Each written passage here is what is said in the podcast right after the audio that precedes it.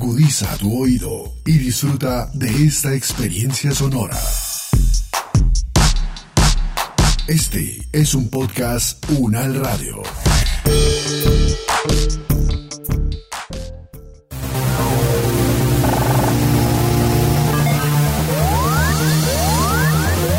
UN Análisis. Siete días en el mundo. Les damos la bienvenida a Buen Análisis 7 días en el mundo, una selección de las noticias que nos deja la semana. Comenzamos. Los conflictos, las relaciones entre los países, las elecciones presidenciales, regionales y legislativas, la conformación geopolítica del mundo, en un recorrido por los hechos más importantes de los últimos siete días. E Análisis, siete días en el mundo.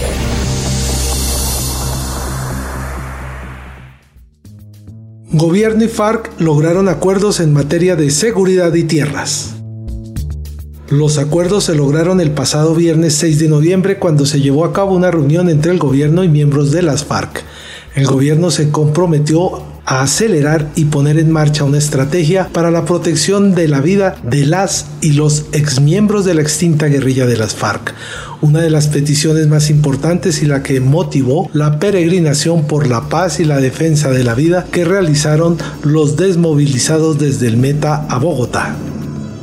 Nos comunicamos con Pastor Alape, integrante del partido FARC y representante de la población en condición de desplazamiento ante el Consejo Nacional de Reincorporación para conversar más a fondo estos acuerdos. El agradecimiento por permitirnos ayudar a hacer pedagogía para la construcción de paz. Pastor, había algunos que pensábamos que no iban a ser recibidos por el presidente Duque y fíjese que a diferencia de lo que sucedió con la Minga, sí fueron recibidos ustedes en Palacio. Sí, se dio un proceso, creo que de mucha reflexión del gobierno y de igual manera de los acompañantes, los, los garantes y la misión que estuvieron también haciendo la gestión. La reunión con el consejero doctor Emilio Archila también permitió que entendieran que no se trataba aquí de un pulso político, sino se trataba de hacer una reunión en el marco de, la, de los avances de la política pública para la construcción de paz. Creo que todos esos elementos fueron los que permitieron que la presidencia, el señor presidente, abriera las puertas y, pudiéramos hacer ese diálogo importante que tuvimos el, el día jueves. ¿Qué está sucediendo con los espacios territoriales? ¿En qué condiciones están? Los espacios territoriales eh, hoy están con mucha presión, dado que la situación de violencia se ha agudizado. Los factores de violencia se han dañado con, los, con el personal de los espacios y bueno, además de los espacios, la, el personal que está fuera de ellos en, en procesos de reincorporación, en lo que hemos llamado como los nuevos espacios las nuevas áreas de reincorporación. Eh, ese es un tema que quedamos con, con el gobierno de discutirlo en una próxima reunión que se acordó con la ministra del Interior, su viceministro y el director de la UNP para poder hacer una evaluación concreta sobre las medidas materiales para los firmantes de la paz. Tema tierras, ¿cómo les fue? El tema tierras quedó en, en, una, en un acta que tuvimos, que hicimos con, con el alto consejero, que fue ratificada por el señor presidente, en acelerar efectivamente ese proceso en las dos direcciones que eh, requiere la reincorporación, es decir, la tierra para los proyectos productivos y la tierra para la solución de vivienda. Eh, eso fue pues parte de ese, de ese compromiso que se logra con el señor presidente de, de acelerar, el verbo fue acelerar. Pastor Alape, miembro del partido FARC, muchas gracias por estar en UN Radio. Gracias a ustedes y a los oyentes de UN Radio. UN Análisis. Siete días en el. Entre el cambio climático y la COVID-19, ¿cuál será el camino de Joe Biden en las relaciones globales? El presidente electo de los Estados Unidos, Joe Biden, anunció a los expertos que integrarán su comité asesor frente a la pandemia del coronavirus con miras a ganar una de las batallas más importantes que le esperan una vez tome posesión el próximo 20 de enero. Asimismo, Biden aseguró que su presidencia cambiará el curso del país en múltiples frentes, incluyendo los aspectos ambientales mediante su anuncio del regreso al Acuerdo de París. Sobre estos anuncios conversamos con Daniel García Peña, analista político y profesor de la Facultad de Derecho, Ciencias Políticas y Sociales de la Universidad Nacional de Colombia estamos viendo es el regreso a las, a las políticas que Estados Unidos había tenido históricamente y concretamente en el gobierno de, Obama, en cada uno de los temas que, que estaban mencionando, pero en el caso de Colombia, pues es evidente que, que, que, Biden va a volver a apoyar el, lo que eh, Estados Unidos pues fue tan importante en, la negociación del acuerdo de paz. Lo cierto es que lo, ha dicho ya en varias ocasiones, Estados Unidos de todas maneras respeta lo que se firmó en Colombia, pero lo cierto es que también eh, la relación con Colombia es una relación que tiene muchos aspectos, muchos elementos, el comercial, el, político, y lo cierto es que Biden va a llegar con un desafío en, torno a su política interna, el tema del COVID, la situación de la economía, entonces no vamos a ver cambios inmediatos, yo creo que el tema de Colombia no es que va a ser de un día para otro, eh, pero lo cierto es que efectivamente el, gobierno de, de, Duque que le apostó y el centro democrático en particular al triunfo de, Trump, pues yo creo que, que, con el tiempo, poco a poco, se va a ver eh, efectivamente que ya no va a tener ese, apoyo que tuvo con el señor Trump.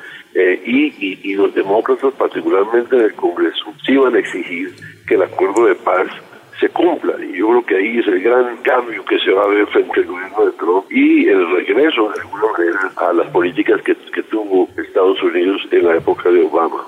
Profesor Daniel García Peña, muchas gracias por estar en las emisoras. Ya se puede organizar para ir a la clase. Ok, bueno, Guillermo, con mayor gusto. UN Análisis, saber para interpretar. Consejo de Bogotá aprobó declaratoria de emergencia climática.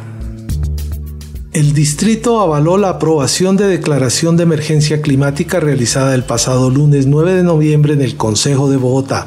El proyecto de acuerdo de autoría de la concejala Susana Muhammad y con los concejales ponentes Manuel Sarmiento y Oscar Ramírez permitirá tener los lineamientos para la adaptación, mitigación y resiliencia frente al cambio climático, además de una invitación al trabajo conjunto entre gobierno distrital, cabildo, sector privado y ciudadanía. Nos comunicamos precisamente con la concejala y autora del proyecto, Susana Muhammad, para que nos contara un poco más acerca del proyecto. Bueno, pues primero muchísimas gracias por la invitación. El proyecto realmente recoge una categoría política que es creada por el movimiento de niños y jóvenes que salieron a marchar en el año 2019 y 18 en el mundo, que es la categoría de emergencia climática. Esta categoría, ese movimiento social la trae para que los tomadores de decisiones, digamos, definan y declaren que el tema del cambio climático no es un tema del futuro, sino que esta emergencia es ya, estamos ya en una crisis porque el planeta ya tiene una fiebre de más de un grado, permanente, irreversible, estructural y está cambiando la capacidad de producir la vida en el planeta. Eh, y ante esa crisis, entonces hay que tomar medidas inmediatas y los científicos nos dicen que para tener alguna oportunidad, no de frenar la crisis, ya el tiempo se acabó de frenar la crisis, eso era hace 20 años, sino de que esa crisis no sea tan grave que ya ni siquiera podamos predecir qué va a pasar, o sea que la temperatura no aumente más allá de 2 grados en total, se requiere que el mundo baje sus emisiones de gases de efecto invernadero en un 45% al año 2030 y a cero al 2050.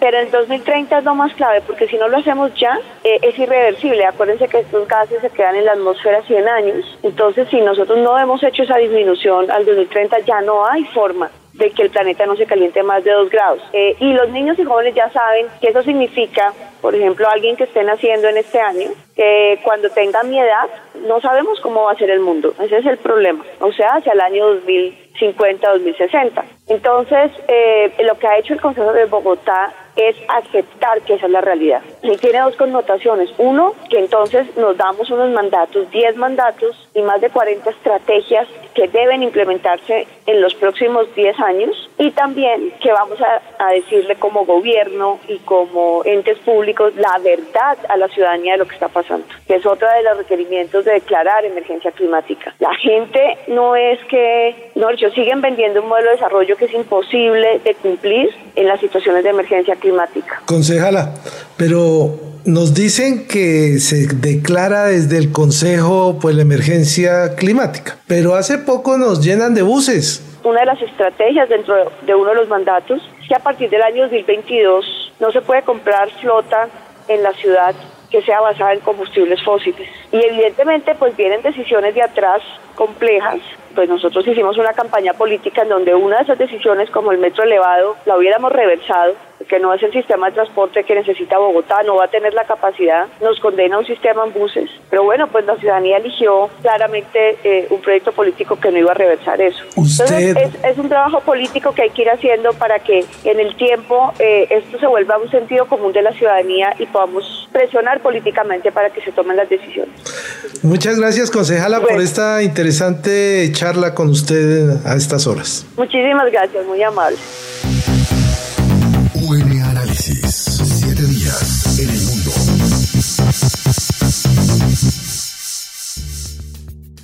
Investigan a Amazon por competencia desleal en la Unión Europea. La Comisión Europea abrió una investigación contra la multinacional de venta de productos por Internet con prácticas monopolistas que vulneran la legislación comunitaria. Concretamente, Bruselas acusa a la compañía estadounidense de usar de manera abusiva los datos que obtiene de otras empresas minoristas que utilizan la estructura logística y de reparto de la plataforma para vender sus propios productos. Para analizar la importancia e implicaciones de esta investigación nos comunicamos con Rubén Sánchez, portavoz de la organización FACUA, Consumidores en Acción, experto en defensa de los consumidores. Bueno, es grave, pero es muy interesante que la Comisión Europea esté valorando, esté investigando un posible fraude masivo de, Amazon, en la cual, pues, eh, sabéis que Amazon no es una plataforma que venda solo productos propios, sino que también eh, hace de intermediario con distintas, con multitud de, empresas. Y según dice la Comisión Europea, eh, Amazon utiliza los datos que los, que los consumidores estamos facilitando relativos a compras a empresas terceras que usan la plataforma Amazon y esos datos los usan en beneficio propio para competir deslealmente con las propias empresas que utilizan esa plataforma. De lo que viene a plantear el Ejecutivo Comunitario es que eh, el criterio, por ejemplo, que tiene Amazon para el denominado carrito de la compra o buy box es un criterio fraudulento, de manera que el algoritmo de Amazon sitúa a uno de sus vendedores antes que a otro, pese a que esté vendiendo los productos con las mismas características y precio. No es la primera vez que Bruselas interviene en abusos eh, de, grandes empresas del sector, digamos, de las telecomunicaciones y de la venta online, con lo cual, bueno, no, no descartemos en absoluto que esto derive en una macrosanción. Rubén Sánchez, portavoz de la organización Facua Consumidores en Acción, gracias por estar comunicado con Colombia y las emisoras de la Universidad Nacional. Un placer, como siempre. UN Análisis. Siete días en el mundo. Joe Biden promete reincorporar su país al Acuerdo de París. Si se cumplen las previsiones, el país responsable del 13% de las emisiones de CO2 volverá a unirse a la comunidad internacional el 20 de febrero del 2021. Se estima que gracias al desmantelamiento de las políticas ambientales de la era Trump, Estados Unidos emitirá 1.800 millones de toneladas extra de gases invernadero de aquí al 2035. Por ello, Joe Biden propone recuperar el tiempo perdido con la creación de una fuerza de choque de expertos y con un plan de recuperación verde para el impulso de energías renovables, la electrificación de la flota de transporte y medidas de eficiencia energética en los hogares. Hablamos del tema con Manuel Guzmán Genesis, director general del Clima Forum Latinoamérica Network y profesor de la Universidad del Rosario. Como usted bien lo dice, parece un acto de opereta, que un presidente líder global pues se retire, en realidad el retiro efectivo se dio ya cuando estaban contando los votos, ya cuando él estaba a cortas de perder. Eh, bueno, pero lo había hecho un año antes, eh, de tres años antes, había anunciado que, que iba a ser eh, semejante barbaridad. No se entiende, nunca se entendió eso y en realidad le queda muy difícil al presidente Biden recuperar ese gran terreno perdido, no simplemente en, la, en el trámite burocrático del regreso de Estados Unidos al, al acuerdo, que pues se surtirá en dos, tres meses, sino en recuperar la credibilidad interna de lo que significa un liderazgo gubernamental global. Eh, con relación a sus propios sectores en el Congreso. Es decir, los demócratas tienen ahora que dar la pelea con los republicanos para que el regreso del acuerdo de, al acuerdo de los Estados Unidos signifique realmente una mayor ambición en la reducción de emisiones de carbono de ese país que en este momento está más o menos en 14%. Ah, Estados Unidos ha venido bajando sus emisiones de carbono, no por razones de políticas de mitigación, sino por precio del carbono. Profesor, se dice que Trump ha dinamitado desde fuera el Acuerdo de París y también le ha dado marcha atrás al menos a 160 regulaciones ambientales, lo cual ha devaluado casi totalmente el papel de la Agencia de Protección del Medio Ambiente EPA, que había sido creada por otro presidente republicano, Richard Nixon. No, y, sobre todo el desmonte de, el del plan energético de, Obama, que fue realmente ambicioso en su momento, hoy ya no lo sería tanto. Biden está hablando de una de una nueva meta de reducción de emisiones para presentar este noviembre en Glasgow de 26%, que es de, que es muy pequeña realmente. Eh, la meta promedio de Europa está en el 55%, Dinamarca 70%. Y, está, y, y digamos 26% es el promedio de las metas de América Latina que emiten menos del 1% de las emisiones de carbono. No se entendería que Estados Unidos, si emite el 14%, vaya a tener la misma meta de reducción de emisiones porcentaje. Entonces, eh, hay una pelea en, al interior del Partido Demócrata. Profesor Manuel Guzmán Genesi, director general de Clima Forum Latinoamérica Network y profesor de la Universidad del Rosario, gracias por acompañarnos en UN Análisis. Con mucho gusto. UN Análisis, siete días en el mundo.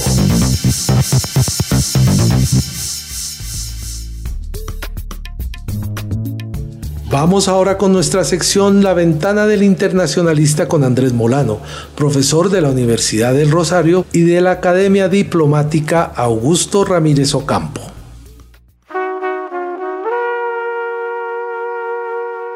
Esta es La ventana del internacionalista, un lugar para mirar lo que pasa en el mundo y ver el mundo pasar. Todo poder corrompe y el poder absoluto corrompe absolutamente, dijo Lord Acton en una máxima que desde entonces repiten como mantra los constitucionalistas.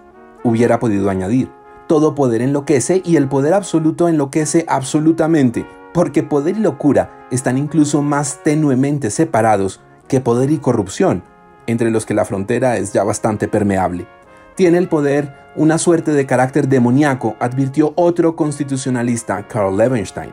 Y la historia universal está llena de poderosos poseídos como por un demonio por el poder que ostentan, por la sensación de predestinación, de infalibilidad, de invulnerabilidad, por la autocomplacencia alimentada por la adulación, la obsecuencia, la figuración permanente, por la perspectiva de haber llegado a ocupar un lugar definitivo en el lado inmóvil del tiempo, por la obsesión de dejar un legado imperecedero y esa otra que siempre la acompaña, la de asegurar a toda costa su preservación.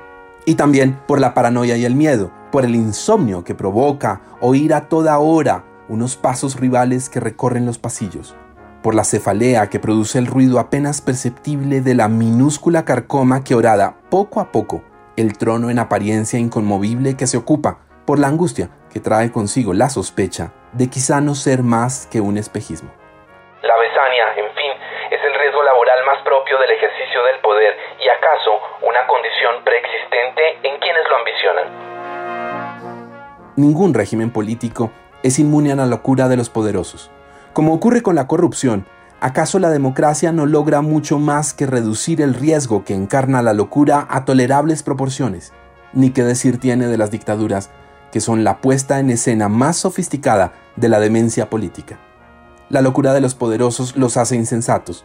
Muchas veces arrastran con ellos por ese camino a naciones enteras que solo constatan su extravío cuando ya han recorrido un largo trecho, difícil y dolorosamente desandable. Como saben los psiquiatras, nunca es más peligroso un loco que cuando se siente en riesgo de perder el objeto de su manía. De igual modo, nunca son más peligrosos los poderosos que cuando ven inminente la pérdida del poder que han ostentado, cuando ven que el poder se les escurre como si fuera agua entre las manos. Se aferran a él con más fuerza que nunca. Lo ejercen con más voracidad y desafuero. Los más arteros se anticipan a encontrar un sucedáneo. Algunos buscan otro cuerpo para reencarnar en él y prolongarse más allá de sí mismos. Otros hibernan, esperando un cambio de estación para lanzar nuevamente el zarpazo. Los más perversos apuestan todo contra todo en un último y desesperado envite. Unos pocos, por prudencia, por pudor o por hastío, más conscientes que el resto del mal que los aqueja, se retiran en silencio y abdican de sí mismos. Esos son los que redimen a su especie y los imprescindibles, no hay por qué dudarlo, para la democracia.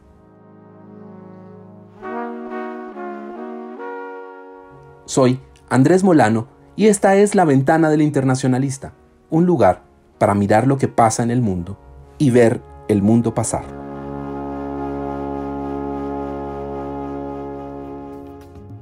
Despedimos UN Análisis, siete días en el mundo con la ventana del internacionalista.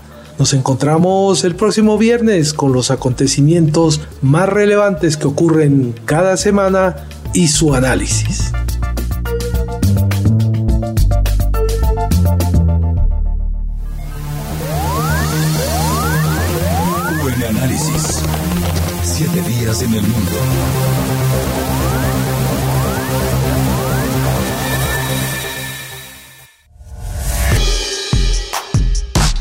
Opiniones aquí expresadas son de entera responsabilidad de sus autores y solo comprometen a los realizadores de este podcast. No representan necesariamente el pensamiento de la UN Radio ni la posición oficial de la universidad. Este y otros podcasts en nuestro sitio web podcastunradio.unal.edu.co. Universidad Nacional de Colombia, proyecto cultural, científico y colectivo de nación.